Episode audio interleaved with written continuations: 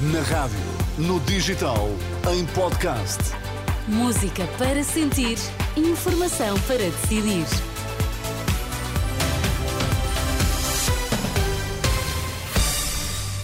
Notícias às quatro na Renascença, edição agora do Miguel Coelho. Muito boa tarde, Miguel. Olá, boa tarde, Sónia. Quais são os temas em destaque? Guardas prisionais manifestam-se esta tarde em Lisboa com um caixão que simboliza o que dizem ser o enterro da guarda, protagonizado pelo governo.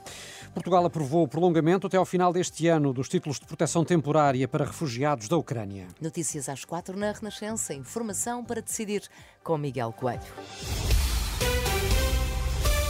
Guardas prisionais protestam esta tarde em Lisboa, estão a realizar o que chamam de marcha fúnebre em direção ao Ministério da Justiça para reivindicar melhores salários e subsídio de risco, tal como explica Fábio Valente, um dos fundadores do movimento. O aumento do salário base, de modo a conseguir acompanhar a inflação. O guarda prisional em 2011 ganhava cerca de 63% acima do salário mínimo, neste momento eh, ganha cerca de 11%. Alguma coisa aqui não está certo, não estamos a conseguir acompanhar a inflação que se pratica. O suplemento de missão também é, é importante, foi atribuído bem atribuído à Polícia Judiciária pela Sra. Ministra da Justiça, Ministra do mesmo Ministério que pertence ao Corpo da Guarda Prisional. Não sabemos o porquê da diferenciação. A Sra. Ministra disse que era um trabalho penoso da Polícia Judiciária. Eu não conheço trabalho mais penoso do que trabalhar num estabelecimento prisional com pessoas privadas da liberdade. Fábio Valente, do Movimento de Guardas Prisionais, os manifestantes transportam um caixão para simbolizar o que dizem ser o enterro da guarda prisional que o governo tem vindo a fazer. Quatro estudantes ficaram feridos num ataque com uma faca numa escola secundária da Alemanha. O suspeito foi detido pela polícia, tem 17 anos e é também aluno da mesma escola na cidade de Wuppertal.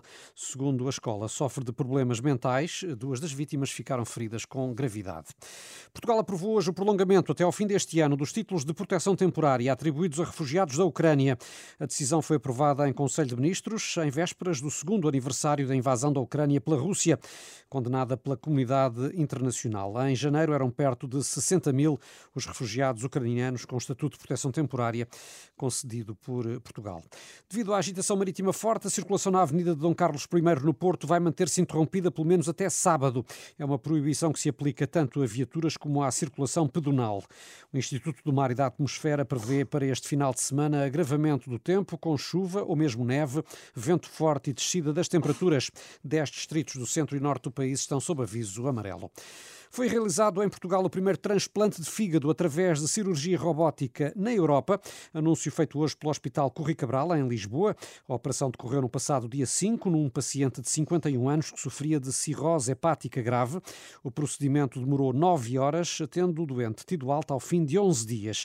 A cirurgia robótica abre portas a intervenções mais precisas e menos invasivas e com a vantagem da recuperação ser mais rápida, explicou Hugo Pinto Marques, diretor da Unidade de Cirurgia do Centro e cirurgião responsável pela equipa que conduziu o transplante. A cirurgia robótica permite realizar esta intervenção através de pequenas incisões, eh, uma delas tendo o tamanho mínimo para remover o órgão doente e para introduzir o novo órgão.